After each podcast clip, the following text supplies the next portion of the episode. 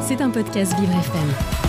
Bonjour Dimitri Ducrologmo. Bonjour Dominique. L'image du jour, elle est historique. L'image du jour, ce mercredi 13 décembre, c'est une découverte archéologique. Dominique, je vous propose de remonter dans l'Antiquité et de voyager en Italie. Bon alors Dimitri, sur quel site archéologique m'emmenez-vous précisément? Alors on se situe dans les ruines de Pompéi. Alors pour rappel, Pompéi est une ville et une cité antique située dans la région italienne de Campanie. C'est un site, un site célèbre puisque le 24 août en l'an 79 après Jésus-Christ, à 13h exactement, le Vésuve, un volcan tout proche, en éruption et provoquer l'une des catastrophes naturelles les plus célèbres de l'histoire. Occasionnant plus de 15 000 morts, l'éruption volcanique a enseveli la ville de Pompéi, devenant un véritable champ de ruines. Mais 2000 ans plus tard, le site est classé au patrimoine mondial de l'UNESCO et est la deuxième destination touristique la plus visitée d'Italie après le Colisée de Rome et est surtout un terrain privilégié pour les historiens et les archéologues. ça c'est vrai que moi ça me passionne. Ils sont toujours 2000 ans après en train de, de chercher et ils trouvent encore des choses.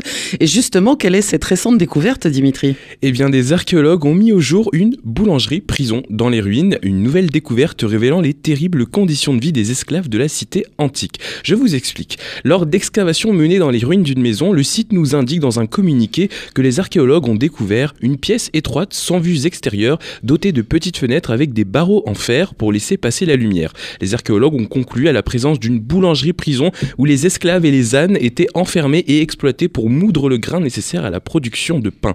Les recherches ont aussi révéler la présence de gravures au sol pour coordonner le mouvement des animaux obligés de tourner pendant des heures avec les yeux bandés. Mais c'est horrible. Hein. Et, et, en plus, trois squelettes avaient déjà été retrouvés dans une des pièces. Tout à fait, et ces squelettes confirment que la maison était habitée. Alors il faut s'imaginer une maison en cours de rénovation qui était divisée en un secteur résidentiel orné de fresques raffinées et une zone de production destinée à la fabrication du pain. Il faut par ailleurs imaginer la présence de personnes au statut servile, c'est-à-dire d'esclaves, dont le propriétaire a ressenti le besoin de restreindre la liberté de mouvement nous dit Gabriel Zuckstriegel, directeur du site de Pompéi, qui ajoute également qu'il s'agit de l'aspect le plus choquant de l'esclavage antique puisqu'il était dépourvu à la fois de relations de confiance et de promesses d'affranchissement où on était réduit à la violence brutale. Pour rappel, une personne est réduite en esclavage lorsque l'on exerce sur elle des droits de propriété et ce n'est qu'au 19e siècle qu'il sera aboli et au 20e siècle sera consacré son interdiction à l'échelle internationale. Mais alors Dimitri, comment se fait-il que l'on arrive encore aujourd'hui à découvrir l'origine de certaines ruines sur le site de Pompéi?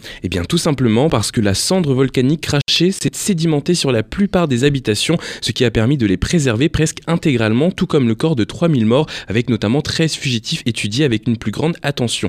En tout cas, de nouvelles découvertes pourraient permettre d'en apprendre plus sur ce qu'était l'esclavage durant la période romaine. Une image du jour pas antique ce matin. Absolument, et en fait, euh, ça avait permis, euh, moi j'ai un petit peu lu là-dessus aussi parce que vraiment ça me passionne, ça avait permis justement à certains esclaves de s'échapper a coulé du Vésuve. Bon, pas beaucoup, hein, parce que ça a quand même fait 3000 morts, mais euh, mais il y en a qui ont pu s'échapper et qui, ont jamais, qui ne sont jamais redevenus esclaves. Voilà, et l'esclavage a encore duré bah, bien longtemps. Bien longtemps. L'image du jour de Dimitri du Crologmo, vous la retrouvez bien sûr euh, à la rubrique podcast sur vivrefm.com. C'était un podcast Vivre FM.